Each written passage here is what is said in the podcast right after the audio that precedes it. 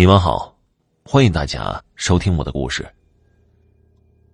这个事情发生在一九六八年。那一年，我们响应毛主席上山下乡的号召，插队到了黑龙江省乌马县。那是一个遍布了森林的北方农村。插队的日子虽然辛苦，可是有主席的指示做明灯。还是让我们这群城里来的知识青年，甘愿在广阔的天地里锻炼着红心。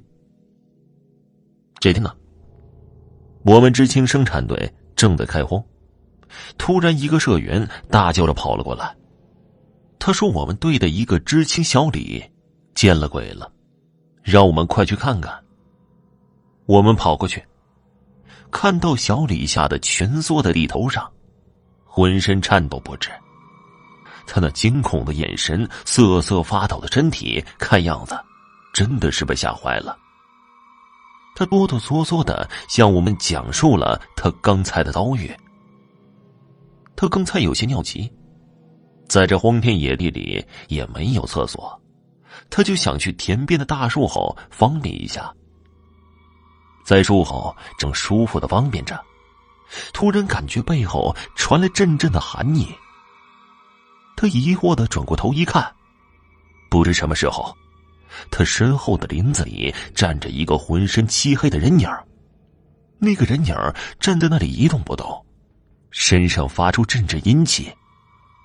小李一下觉得自己身体不受控制了，只能僵硬的跟着那个黑色人影朝着森林的深处走去。那种感觉。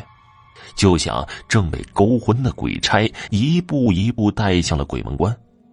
终于，那个黑影在一棵大树下停了下来。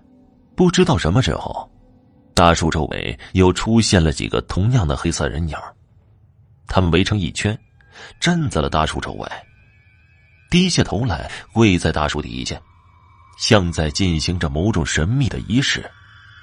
小李就像受到了某种召唤。很想要过去跟他们跪在一起，他战战兢兢的走过去，拍了一下那个黑影的肩膀。那一群人突然回过头来，小李惊恐的看到他们都是骷髅，黑洞洞的眼睛死死的盯着他。眼前刺激的一幕，颠覆了这个长在红旗下、有着坚定的无产阶级革命思想的知识青年的世界观。他吓得大叫了一声，拼命的跑了回去。有铁娘子之称的队长，一个巴掌就伸出去。队长拿出了毛主席语录，高声喊起了口号。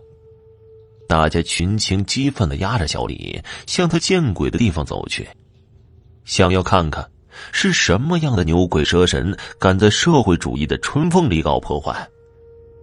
来到那棵树下，哪有什么黑色鬼影啊？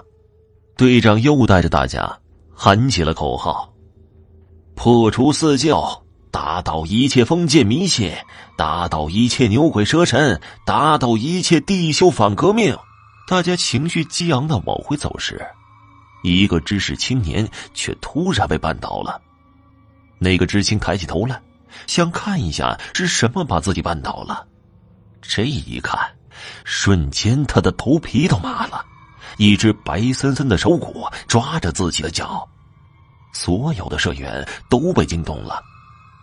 在那个敢与天斗的年月里，大家也没什么可怕的，马上揪起铁锹挖了起来。一会儿功夫，就露出了许多的白骨。半天的功夫，挖出了一个大坑，坑里堆满了骷髅架子。很快。当地的革委会主席和军方的一个领导来到现场，指示着开始了调查。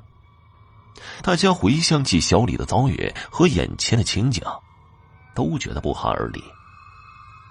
后来经过调查，那些人都是当年被日本鬼子抓去修工事的中国劳工，因为发生了疫情被活埋了。由于都是贫下中农的劳苦大众，由革委会指示。给他们都修了坟墓，而这件事儿也被很快淹没在那个疯狂的年代里。好了，这个故事就讲完了，谢谢你们的收听。